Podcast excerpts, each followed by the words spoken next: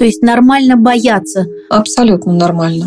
Для меня диагноз был достаточно, ну, как и для многих, наверное, неожиданным. Она много раз проверялась, много раз все было хорошо. Если бы люди знали, что у среднестатистического городского жителя риск а, сегодня вечером погибнуть в автомобильной катастрофе гораздо выше, чем когда-либо в своей жизни заболеть раком, люди бы более восприимчивы были к такой научно-просветительской информации.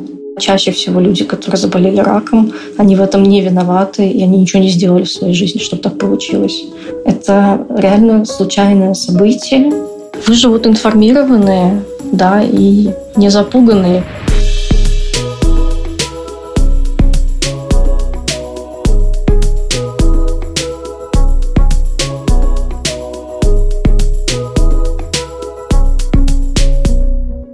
Всем привет! Это подкаст «Не страшно» дерматологического бренда «Ля Рош-Позе» и контент-бюро «Справочное бюро для медиа» о главных заблуждениях об онкологии. Меня зовут Наташа Чернова, я ведущая подкаста, креативный продюсер и основательница бюро. Подкаст «Не страшно» – это подкаст о том, что вам действительно нужно знать о раке, чтобы его не бояться. Здесь мы говорим о страхах и стереотипах, связанных с онкологией. Спокойно, честно, с опорой на человеческие истории и мнения хороших врачей и медицинских журналистов. Этот подкаст мы делаем вместе с брендом дерматологической косметики La Roche-Posay, который уже много лет поддерживает тех, кто столкнулся с онкологическими заболеваниями. В 2023 году команда бренда La Roche-Posay запустила специальную обучающую платформу Cancer Support, которая является путеводителем по поддержке онкологических больных – на платформе Cancer Support можно пройти 4 типа тренингов продолжительностью от 15 минут, из которых узнаете, как справиться с психологическим напряжением после постановки диагноза, что делать с такими побочными эффектами лечения, как выпадение волос и ухудшение состояния кожи и ногтей, как решить проблемы с питанием и повысить аппетит, как облегчить боль и справиться с утомляемостью. Перейти на обучающую платформу вы можете по ссылке в описании к эпизоду первом выпуске подкаста «Не страшно» говорим про генетику. Что нужно знать, если кто-то из родственников болеет или болел раком? Откуда берется рак? Можно ли заразиться раком? Правда ли, что сейчас больше людей болеют раком? И что делать, чтобы не заболеть раком? Поговорить на эту тему пригласили Софию Меньшикову, врача-онколога, химиотерапевта, популяризатора науки. София ведет проекты по молекулярно-генетическому профилированию рака молочной железы, яичников и почки. А еще она автор нестрашного телеграм-канала об онкологии Oncology Fellow. Для большинства людей рак – это что-то далекое и страшное, и по своей воле ты эту информацию никогда не будешь изучать, если ее нету в твоем вот инфополе. Как бы это понятно, что мы выбираем те источники информации, которые в наибольшей степени соответствуют нашему мировоззрению. Кто-то любит бабушку свою слушать условно, которая говорит, что у соседки тети Оли там ребенок заболел лейкемией, мы там весь подъезд потом типа мыли, и все равно там у ее там внучатой племянницы тоже была лейкемия, вот что-то такое, да, и это все остается. То есть я не обвиняю никого, я считаю, что это абсолютно нормальная да, тактика поведения. Ты не ищешь информацию про те ужасы, которые тебя ждут. Но, наверное, а почему источники разные вы, вы выбираются? Потому что критическое мышление и навык обработки информации это все-таки тоже навык, которым не все люди обладают. И мы тоже начинаем как бы доверять источникам информации, которые вот к нам приходят. Ну хорошо, там не бабушка, следующий уровень статья в журнале, который вроде бы люди, которые писали, если они делают свою работу хорошо, Значит, журналист сел и разобрался, что ароматические свечки вызывают рак. Но здесь тоже нужно понимать, да, что откуда берутся вот эти все исследования с такими кликбейтными заголовками, что ученые, например, те люди, которые занимаются наукой, с э, исследованием ретроспективным, когда ты случилось событие и пытаешься найти причины очень скептично относятся, потому что очень должен быть сильный дизайн и статистическая обработка, чтобы не найти случайных связей. Да, ведь можно сесть, проанализировать и найти все, что угодно, связи, которые были, которых не было. Да, там большинство женщин, которые заболели раком молочной железы в России в 2023 году, ездили на красных автомобилях. Пожалуйста, вот все. Значит, вывод напрашивается напрямую. И таких как бы статей очень много. Здесь проблема в том, что и в научном да, пространстве тоже много такого мусора публикуется. И, наверное, я вижу самую хорошую тактику, да, это найти какое-то научно-популярное издание, да, которое старается свое мнение валидировать с доказательными врачами, да, там, блогерами. Но в целом я думаю, что нормальный здоровый человек всю информацию должен так вот пассивно получать, а, ненавязчиво из какого-то источника, которому он доверяет. Мне кажется, что меня отталкивает во всех разговорах про рак, это что им пытаются запугать. Типа, не сделаешь сейчас прям что-то, у тебя будет рак.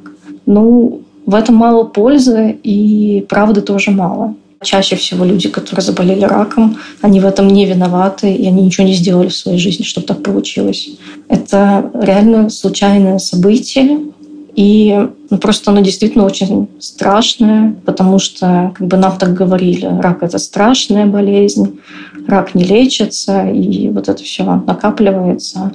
А между тем мне кажется, если бы люди знали, что у среднестатистического городского жителя риск а, сегодня вечером погибнуть в автомобильной катастрофе гораздо выше, чем когда-либо в своей жизни заболеть раком, если бы вот эти вот соотношения шансов были понятны, люди бы более восприимчивы были к такой научно-просветительской информации. Я все-таки задам этот вопрос. Может ли рак передаваться? Может.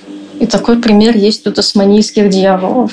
Это, да, на полуострове, на, а, я, я уже не знаю, это остров или полуостров, но вот этот узкий клочок суши в Австралии, где вообще очень много разных животных, генетически изолированных. А есть такое животное, как тасманийский дьявол, и они просто настолько близко родственны между собой, да, однородные, что у них в какой-то момент появился рак, который они друг другу передают, опухоль на лице, они еще кусаются, кусают друг друга за лицо и, короче, подсаживают друг другу опухоль.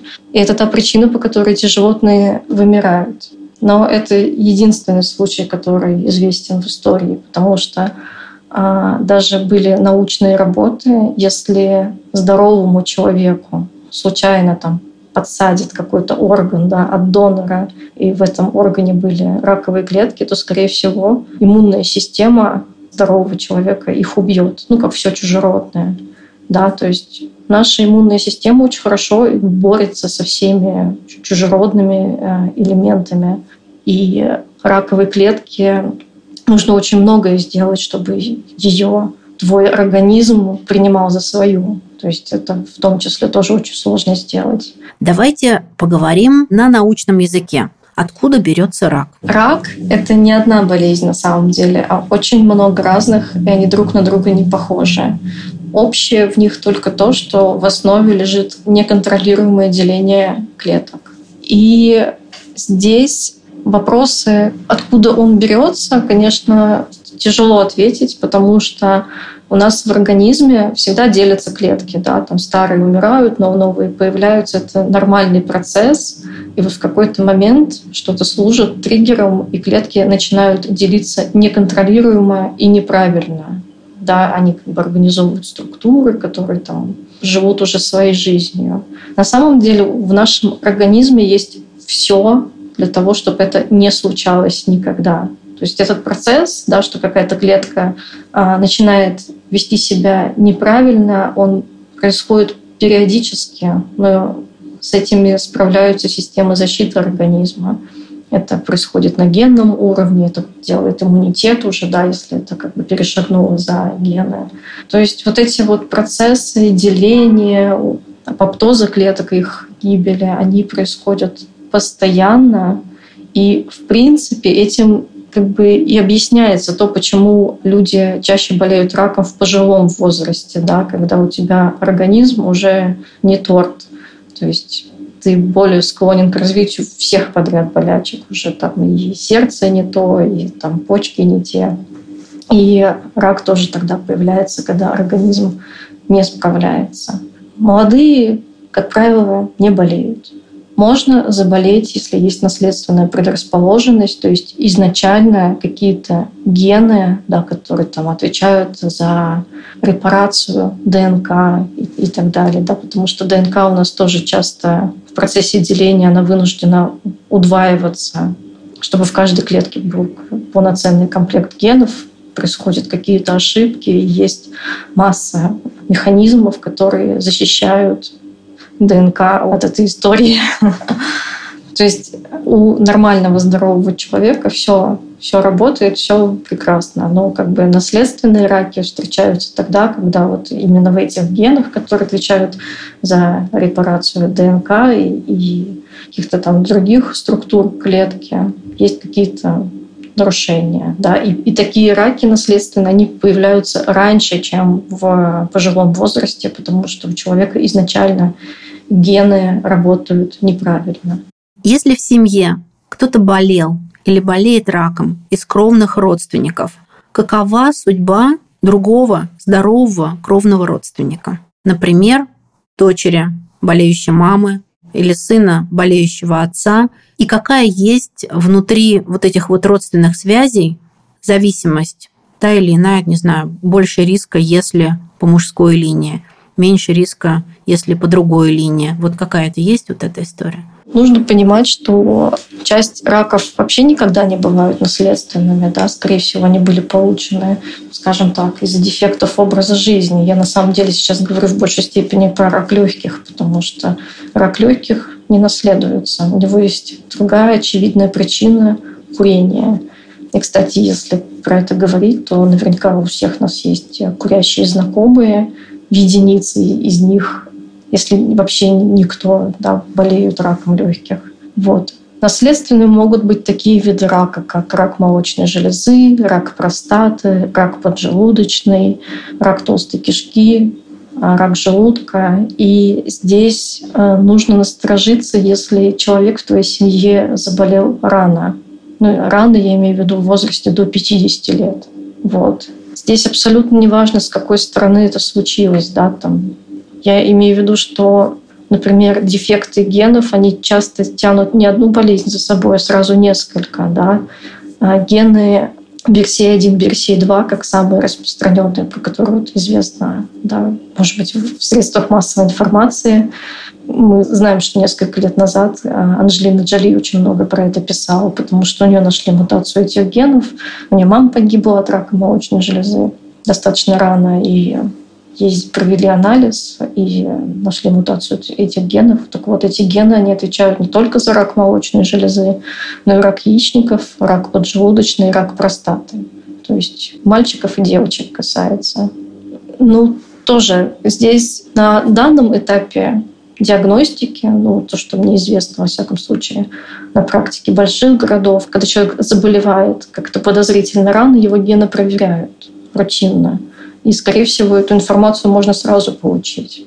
То есть, если заболела мама, маме 50, ее проверили, ну, точнее, ее она будет первым человеком, которого проверят. И не нужно делать каких-то дополнительных, скажем так, исследований. Ну или если вот это беспокоит, как бы можно встретиться с врачом, побеседовать а, про риски и так далее. Там есть особенности тестов и, и прочего.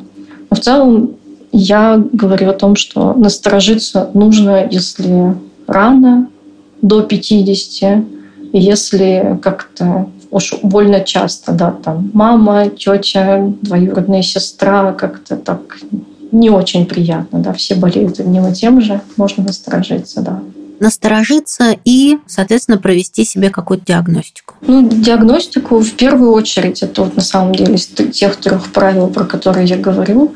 Самое первое – это знать историю своей семьи, ну, семейный анамнез, что касается онкологии. И да, первую очередь, там, не доходя до диагностики, нужно посоветоваться с врачом-онкологом, что он вообще по этому поводу думает. Может случиться так, что, да, все болеют э, раком до 50, но это у всех э, рак легкого, и как бы в семье, в принципе, такая практика, что все активно и много курят. Как бы тут можно уточнить свои риски, они будут не генетическими, понятно, но там какими-то другими. Если у моих родственников нет рака, означает ли, что я не заболею? Нет, это абсолютно не означает, потому что в абсолютном большинстве случаев рак получается случайно. Абсолютно случайно, просто потому что мы живем и стареем. Есть такое понятие онконастороженность. Да, и я даже встречала в СМИ, в заметках каких-то, в публикациях, выживут тревожные. Сейчас вот поколение, которое молодое, да, оно и так-то тревожное, да, потому что вообще все тревожно. А вот насколько нужно быть тревожным на тему рака? Ну, я абсолютно не согласна с тем, что выживут тревожные. Опять же, рак, болезнь редкая. Как бы нравится нам это или нет, может быть, покажется не так, но рак, он встречается редко, если мы смотрим на популяцию. Выживут информированные, да, и не запуганные, потому что если тебя не пугают, и ты абсолютно пассивно потребляешь информацию в рамках гигиены какой-то. Ну вот мы все знаем, что нужно чистить зубы. Пожалуйста, мы это делаем, потому что это привычка, и не потому, что мы там запуганы чем-то. Мне кажется, что есть очень много изданий, которые хорошо рассказывают про лайфстайл, скорее всего. Мне просто не близко, что нужно там тревожиться насчет рака. Есть много вещей в мире, по поводу которых нужно тревожиться. Да, сердечно-сосудистые заболевания по статистике наступают гораздо раньше, чем рак. Это первое, о чем надо начинать тревожиться, скорее всего. А как научиться думать по-научному, даже не столько да, там, погружаться в какие-то научные последние достижения, про которые мы сейчас уточню, а вот именно как развить в себе спокойное потребление информации – про рак. Для этого нужно обязательно им заболеть, чтобы начать про него думать? Или можно научиться комфортно думать, читать, узнавать что-то новое до того, как наступит некий риск? Ну, мы же читаем и нормально говорим про ВИЧ сейчас уже типа. И знаем, чего делать, чтобы не заболеть. Тоже типа. Вот как научиться вот точно так же? Потому что вот я вроде бы живу Москва, центр, у меня несколько образований, и все равно я вам произношу слово рак, и у меня продолжают быть мурашки. Вот мне сказал доктор, у тебя атипия, и мне сразу хочется что-нибудь отрезать себе, да, моментально, вот можно прямо сейчас. Ну, то есть какие-то прям пугалки, страшилки. Вот есть что-то, какая-то практика, даже не психологическая, а подхода, как относиться к этому спокойнее. Я, конечно, не могу ответить за всех, да, все-таки и как бы и рак болезнь таким бэкграундом и очень длинным, длинным шлейфом пугалок. Но в целом, как бы, я очень спокойно к этому отношусь, к своим перспективам заболеть раком. Я думаю, что первое, что нужно понимать, да, что, скорее всего, рак тебе не угрожает. Люди болеют, люди болеют часто, но это даже не входит в топ заболеваний. Да, если погуглить любую статистику, топ заболеваний — это там, инфекции и прочее, прочее. Шансы того, что тебя собьет электричка, они выше, чем что ты заболеешь раком. И вот это вот понимание, я думаю, уже всех должно успокоить. А, я не очень люблю по этой причине, знаете, статьи, которые пишут факторы риска развития рака. А, я очень много занимаюсь а, раком молочной железы, поэтому мне легче приводить примеры из этой нозологии. Но в целом вот это что, типа недосыпание, ожирение, употребление алкоголя, все повышает риск развития рака, да, и там миллион статей, которые приводят доказательства я это не люблю, потому что любой городской житель не досыпает, в каком-то возрасте начинает страдать лишним весом и так далее. Ну, это все не приводит к успокоению, и неизвестно, действительно ли повышает риск развития рака молочной железы. Чтобы заболеть раком молочной железы, достаточно иметь молочную железу, достаточно быть женщиной. Как бы вот и весь секрет. И достаточно для этого стариться, да, потому что самый главный а, фактор развития рака молочной железы – это эстроген, да, и чем дольше экспозиция ткани по отношению к эстрогену, тем риск того, что возникнет какая-то эстроген-зависимая опухоль, он выше. Все. Это нужно знать и принимать. Как бы мы с этим ничего ну, уже не сделаем. Что касается каких-то дополнительных вмешательств, в них смысла мало. И э, я думаю, что чтобы не заболеть раком, да, современному человеку достаточно соблюдать какие-то базовые правила. Я считаю, что их суммарно три. Первое — это знать историю своей семьи, да, свою наследственность. Если в семье есть люди, которые болели раком рано, до 50 лет, да, это повод насторожиться. Сюда относятся рак молочной железы, рак яичников, рак простаты. Я не отношу сюда рак легких, который вызывается курением чаще всего. Да, но это и так понятно. Мы много про это говорим. Это, пожалуй, то, что в инфопространстве очень хорошо живет. Курить нельзя. Все, точка. Второе правило — это, пожалуй, та допустимая профилактика, которую мы можем для себя сделать. Это прививка от вируса папилломы человека детям своим точно нужно, да, и можно. В идеале там до начала половой жизни, чтобы снять со своего ребенка, которого ты хочешь защитить эту ответственность. Третье правило — это, пожалуй, а, санскрины, потому что меланома болезнь очень опасная и очень коварная. Летом 2022 года дизайнер Саша Ермоленко написала в соцсетях пост. «Я не знаю человека, который бы не боялся заболеть раком. У многих рак ассоциируется со смертью. За несколько месяцев до этого поста у Сашиной мамы диагностировали рак груди на ранней стадии. Саша пережила боль, злость, бессилие, опустошение и даже в какой-то момент поймала себя на мысли, что горюет так, как будто мамы с ней больше нет. Болезнь мамы заставила Сашу и саму пройти генетические тесты. Слушаем историю Саши и ее мамы. Расскажите про историю вашей мамы, как вы узнали о диагнозе. Для меня диагноз был достаточно, ну, как и для многих, наверное, неожиданным моя мама имела свойство много раз проверяться и быть склонной к некоторой даже доли ипохондрии на эту тему. Тут есть правило такое, да, когда много раз что-то происходит, э, мы к этому привыкаем со временем, и она много раз проверялась, много раз все было хорошо, но однажды, к сожалению, появилось подозрение, это рак груди. И для меня это подозрение было шоком, потому что мне до последнего момента казалось, что все будет окей, как и до этого, потому что мы это много раз проходили, мама пугалась, но все заканчивалось тем, что врачи давали совершенно позитивный прогноз, и ее страх был основан скорее на каких-то психологических аспектах э, ее поведения. Я сначала не поверила, если честно, потому что мне казалось, надо перепроверить еще раз, все же было столько раз хорошо. А затем, ну, конечно, я испугалась, потому что рак стигматизированное слово в обществе, и когда мы его слышим, мы думаем, что ну все, это конец, и все будет очень плохо. И очень часто, когда эта стигматизация, ну, она же, в принципе, мы ее осознаем в каком-то роде, что это действительно стигматизация, но когда дело касается близкого человека, то мы не можем в этот момент отделить свои собственные чувства от каких-то логических надстроек сверху, что не обязательно все будет плохо.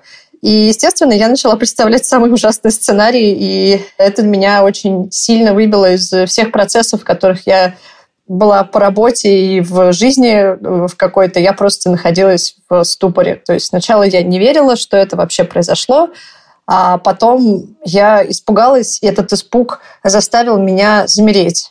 Но так как нужно было предпринимать активные действия, и, в общем-то, замереть – это не самая эффективная стратегия борьбы с чем-либо, ну, по крайней мере, замереть надолго точно не самая эффективная стратегия, то я попробовала взять себя в руки, представив, что ну, это, наверное, цинично прозвучит, но я представила, что это не моя мама болеет, а какой-то другой человек болеет, и я должна ему помочь. Это моя работа.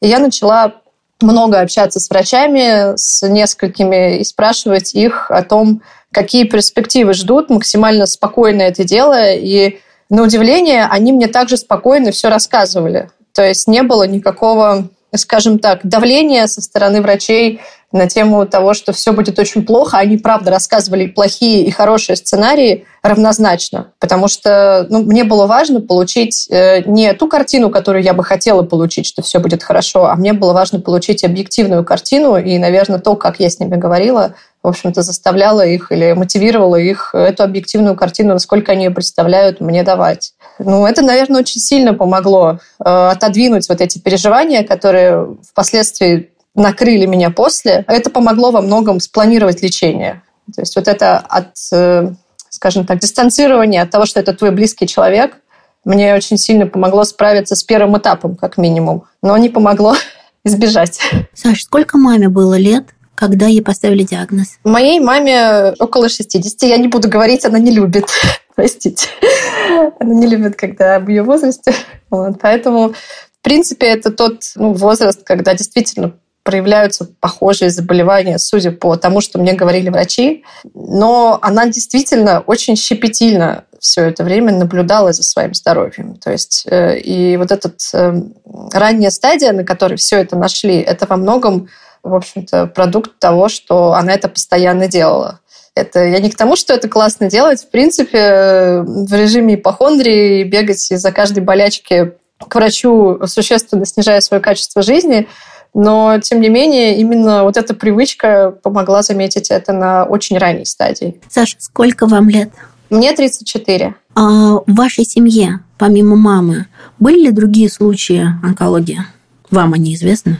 Мне они неизвестны, но в нашей семье и привычки лечиться не было, потому что советская медицина, она подразумевала, что приходите, когда будете умирать, а не что-то заранее, что вы можете сделать для того, чтобы это не произошло. И поэтому мои бабушка и дедушка лечились ну, по факту, когда все становилось уже плохо совсем, и, в общем-то, э, лечение не всегда было эффективно, и вот поэтому я именно про случаи рака не знаю, потому что а возможно, они были, возможно, их и не было. Но вот маме не повезло здесь. Саш, вы сейчас на каком этапе? На каком этапе находится мама? И на каком этапе рядом с мамой находитесь вы? Сейчас мама перенесла все самые тяжелые этапы лечения, ну, то есть это химиотерапия и все последствия химиотерапии. И сейчас находится на финальном этапе лечения, после которого мы планируем выйти в ремиссию. И у нас есть э, все предпосылки для этого. Ну, то есть, по сути, это уже ближе к концу лечения. У нас осталась там последняя треть.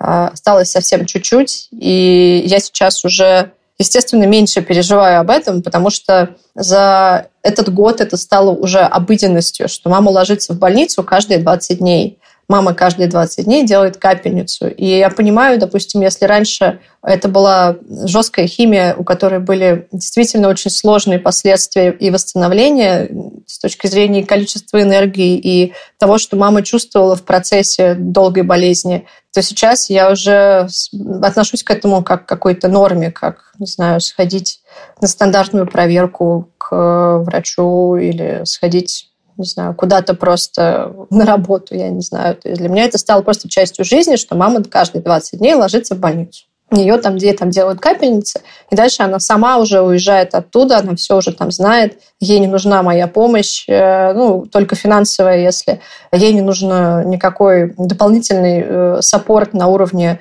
каких-то условий, и она уже сама, скажем так, верит в то, что она поправится, и она сама верит в то, что все будет хорошо, и это дало ей огромное количество сил. Но для меня было самым интересным в этой ситуации, хотя ситуация, конечно, ужасная, и все это очень грустно, что это очень сильно поменяло и мое качество жизни, и качество жизни моей мамы. Когда она столкнулась с словом «рак», она была человеком, которого я со стороны не могла назвать счастливым. Наверное, это частая история, когда мы приходим к каким-то, ну, скажем так, паттернам, которые становятся привычками в нашей жизни, и эти привычки просто есть, и мы не задаем себе вопрос, хотим ли мы, чтобы они были, приносит ли нам это удовольствие, счастье, и что вообще такое счастье, и что вообще такое удовольствие, и почему я хочу делать то, что делаю, и чего я хочу на самом деле. Моя мама жила довольно по инерции и была справедливости ради не очень всем этим довольна, хотя с точки зрения условий у нее все очень хорошо материальных. После того, как она заболела, она начала иначе смотреть на то, что у нее есть. Потому что жизнь — это не испытание, это действительно подарок. И я пересмотрела свое отношение к жизни после этого. У нас есть множество поводов э, думать о том, что на нашу долю выпало огромное количество проблем, сложных каких-то ситуаций, внешнеполитических или просто личных. Но, тем не менее, мы живы. И эта простая мысль заставила меня совершенно иначе отнестись ко всему, что вокруг меня происходило. И эту мысль мне подарила моя мама, которая болела и которая очень хотела жить. И это желание жить, оно очень сильно поменяло меня и очень сильно поменяло ее. И если можно сказать за это раку спасибо, то, наверное, стоит это сделать, потому что мы очень часто забываем о том, как ценно то, что мы имеем. Саша, я вас обнимаю. Как поменялось ваше отношение к себе, к своему здоровью? Я ну, наследовала от мамы склонность к ипохондрии, и в том числе из-за этой ситуации тоже. Я и до этого достаточно регулярно проверялась. Но сейчас я понимаю, что частые проверки, сверхчастые проверки тоже не делают меня лучше и счастливее. Я делаю это регулярно, с той же регулярностью, с которой делала это до этого, просто имея в виду, что в моей семье есть такая картина. И есть, э, скажем так, некоторая вероятность. Естественно, я сделала все тесты генетические, в том числе, которые а, могут помочь предсказать или, скажем так, э, выявить предрасположенности к похожим вещам. Но фундаментально я приняла, что моя жизнь может быть очень разной, и не на все ее аспекты я могу влиять. И мое качество жизни – это, наверное, то самое важное, что есть. И проверки не должны его снижать, они должны его повышать. Поэтому я сделала их частью своей жизни, но не самой главной. А генетический тест показал что-нибудь? Нет, я рада. Саш, а страх за себя усилился или исчез? Отношения со страхом какие у вас сейчас? Именно просто страх, да, вот страх перед раком или страх вообще за себя? Страх – это то, с чем я живу всю свою жизнь. Я тот самый тревожный человек, который, в общем-то, достаточно часто встречается среди нас. И да, конечно, страх усилился, потому что я увидела своими глазами, что происходит, и все последствия. И видела, насколько это тяжело, больно и сложно преодолевать. Но жить в страхе — это жить, по сути, даже, я бы сказала, не жить, а существовать. Поэтому я стараюсь бороться с этим. Не бороться проверками или чем-то, что заставило бы меня думать, что я контролирую свою жизнь, а скорее, наоборот, принимать то, что не все аспекты своей жизни я в состоянии контролировать. И не все, что со мной произойдет, мне понравится. И эта мысль помогает жить более полноценно, что у меня есть то, что есть сейчас, я это ценю, и я могу, да, сделать для себя что-то. Но если я не могу для себя что-то сделать, то это тоже стоит принять. Потому что я не контролирую будущее, не могу изменить прошлое, я могу только быть здесь и сейчас. Страх заболеть раком или канцерофобия возникает по нескольким причинам. Основная – это негативный опыт, полученный из-за неудачного лечения кого-то из близких. В этом случае человек обычно не готов к ситуации и начинает примерять ее на себя. Вторая причина возникновения страха заболеть раком возникает из-за избытка или, наоборот, недостатка информации о раке, когда человек много читает медицинских источников и не задумывается о грамотности этих источников, занимается самодиагностикой. Мы попросили Евгению Ананьеву, онкопсихолога, рассказать, как справляться со страхом заболеть раком. Я на самом деле очень люблю работать с канцерофобиями, потому что, во-первых, это здоровые люди, ну, физически здоровые люди. И там с большой долей вероятности ни о какой реальной перспективе рака речь не идет. Я не буду утверждать, что это у всех и всегда, но с большой долей вероятности. Почему люблю работать? Потому что, как в любом страхе, я вообще в принципе люблю работать со страхами, и неважно, с чем они связаны, в том числе моя такая, скажем, одна из основных э, тем научного интереса – это страх рецидива. В страхе всегда очень много энергии. То есть э, с точки зрения биологии есть логика, зачем мы испытываем страх. Там реально очень много энергии. И эта энергия, она аккумулирована, она зажата в нас. Весь этот атом в мирное русло нужно пустить. Формально мы их связываем, ну, например, с тем, что я заболею раком мне страшно. Человек озвучивает вот это. Но под вот этим формальным э, поводом бояться, да, есть какие-то реальные причины. Я боюсь этого, потому что. И дальше уже потому что именно поглубже. Кто-то боится, что он, ну, я не знаю, не реализует э, какие-то свои жизненные задачи. А кто-то боится, что у него не будет семьи. Ну, вот какие-то такие вот очень индивидуальные, очень личные-личные э, страхи. И когда мы начинаем с этим разбираться, то оказывается, в этом страхе есть и энергия для того, чтобы вот то, чего я боюсь, что это не произойдет. У тебя точно есть на это энергия. И вот ее, это всегда так красиво и всегда так феерично, э, когда мы перенаправляем вот эту вот энергию страха в созидание той лучшей жизни, о которой человек ну, мечтает через вот этот страх. А вот вы не сказали, что есть такой главный, наверное, страх. У меня его нет. Мы когда обсуждали в команде, он у многих есть. Страх смерти. Вот как с этим страхом работать? Но страх смерти, он относится к экзистенциальным переживаниям, которые, в принципе, являются нормой. Поэтому абсолютно нормально, э, что рано или поздно э, каждый человек с этим страхом сталкивается. То есть рано или поздно этот экзистенциальный кризис, как принято говорить, да, он произойдет. И он обычно вообще-то нормативный. Нормативный, это значит, он нормальный. То есть нормально бояться. Абсолютно нормально. И вряд ли нужно тут что-то прям вот в набаты бить и обязательно бегать по психологам, потому что важно себе начать задавать вопросы, что стоит да, за этим страхом, я почему этого боюсь. Опять же, вот точно так же, как я сказала, чего я боюсь э, не успеть, не сделать, э, что там стоит. Но в некоторых случаях, конечно, требуется коррекция, э, требуется коррекция с помощью специалиста, потому что до этого, скорее всего, человек что-то уже сам делал.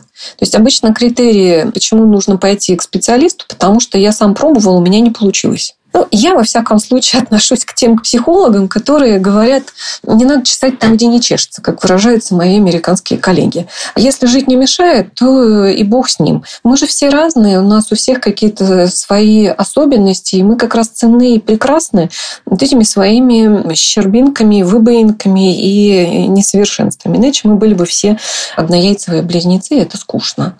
А, вот. Как только вам что-то начинает жить мешать, тогда с этим есть смысл разбираться ситуация. Опять же, нужно ли сразу бежать к специалисту? Ну, попробуйте сначала сами. А если не получается, тогда уже к специалисту. Давайте тогда теперь подведем такое маленькое резюме под этой техникой, да, если ее так можно назвать, на вопрос, как справляться со страхом заболеть раком, да, вот нужно составить что-то. Вот именно этот вот список, да, чего я боюсь. Ответить на вопрос себе, вот попробуйте это отрезюмировать, чтобы я могла это взять прям как технику, да, которую человек может прям взять, послушать и применить. Либо самостоятельно, либо потом уже работать э, с психологом, с онкопсихологом, да? Чего я конкретно боюсь? Мы составляем длинный список, не менее четырех пунктов, ну, может и больше. Когда появляется такой список, дальше мы по каждому пункту начинаем уже предметно. То есть берем один пункт и дальше с ним э, разбираемся. Когда я вот этого боюсь, да, что будет, если это произойдет? Каких последствий я боюсь? Когда я понимаю, каких последствий я боюсь, я дальше себе задаю вопрос, насколько эти последствия реалистичны? То есть насколько мои вот эти вот идеи, мысли, они рациональны или иррациональны. Рациональным мы считаем все, где есть факты, подтверждающие вот эту вот мысль. И иррациональное – это когда таких фактов нет. Есть просто какие-то домыслы, предположения и все такое прочее. Когда я разделяю на рациональное и иррациональное, очень часто нашему мозгу этого уже вполне достаточно. Когда я вижу, что мои мысли иррациональны, то очень часто этого достаточно достаточно, чтобы мозг перестал об этом думать, э, гонять, жрать, извините, глюкозу и другие питательные вещества, э, которые, ну, в общем... Э, а у нас организм, кстати сказать, всегда настроен на то, чтобы экономить все жизненные ресурсы, ну, то есть оптимизировать, не то чтобы экономить, а оптимизировать.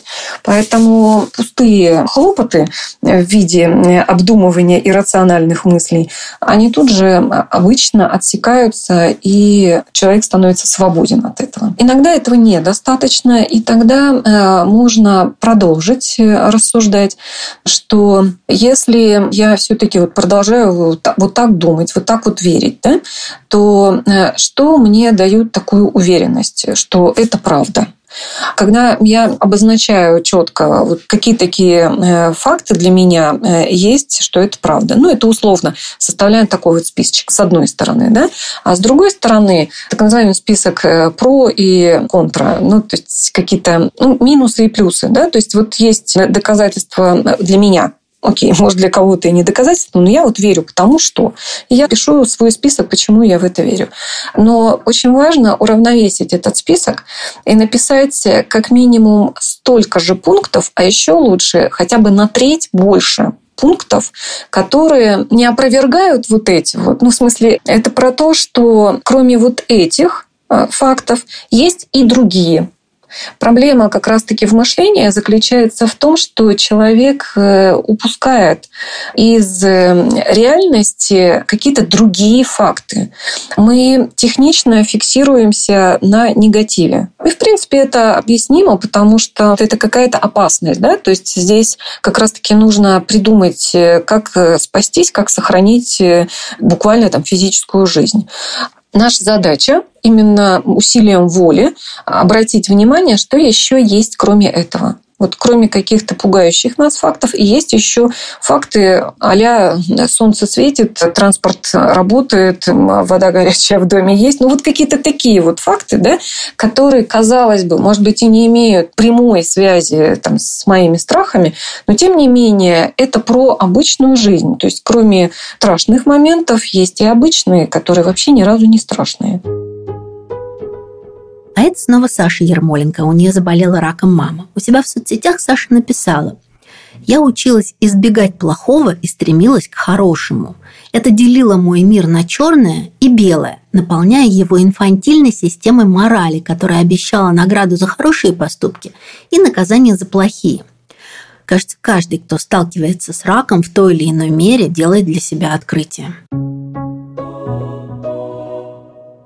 Что вы за этот год для себя узнали о болезни, о раке? Может быть, открыли что-то новое? Помимо огромного количества информации, которую мне просто технически пришлось изучить за все время болезни моей мамы, ну, самый большой инсайт про рак, наверное, был о том, что это максимально стигматизированное заболевание. То есть, по сути, все, что мы можем увидеть в популярных медиа, это скорее стимуляция страха, а не стимуляция объективного отношения к тому, как проверяться или как за собой следить. То есть люди, по сути, большинство людей, с которыми я столкнулась, которые лечились с э, мамой вместе, пришли на уже серьезных стадиях, потому что им было настолько страшно, что они просто не ходили проверяться. Потому что людям кажется, что рак – это проклятие. Людям кажется, что это они какие-то не такие, что их наказывает Бог, что что-то они плохое в жизни сделали, и поэтому вот у них-то или что они сделали все хорошее, и поэтому у них-то точно ничего не будет. И я столкнулась с таким большим количеством дурацких стереотипов об этом, от уровня людей, которые узнавали о диагнозе мамы в больнице и лежали с ней вместе лечиться, до просто людей, которые там писали об этом где-то. И, наверное, это было самым большим моим инсайтом про рак, что это заболевание, про которое люди максимально не хотят думать, потому что они очень сильно его боятся. И рак излечим. И если бы об этом было больше информации, то людям было бы проще думать о себе и о проверке своего здоровья, а не бояться, что они умрут или что Бог накажет их за то, что они делали что-то не так. И это меня очень сильно возмутило, если честно. Потому что так, мне кажется, быть не должно в 2023 году уж точно. Это был подкаст не страшно. О том, что вам действительно нужно знать о раке, чтобы его не бояться. Если вам нравится наш подкаст, не забудьте поставить оценку, написать отзыв и подписаться на любимой платформе, чтобы не пропустить новый выпуск и помочь подкасту стать заметней. Подкаст «Не страшно» есть на всех платформах для подкастов. Яндекс Музыка, Apple Подкасты, Castbox, Google Подкаст, Звук, ВКонтакте и на YouTube. Подкаст «Не страшно» создан дерматологическим брендом Ля Рош-Позе и контент-бюро «Справочное бюро для медиа».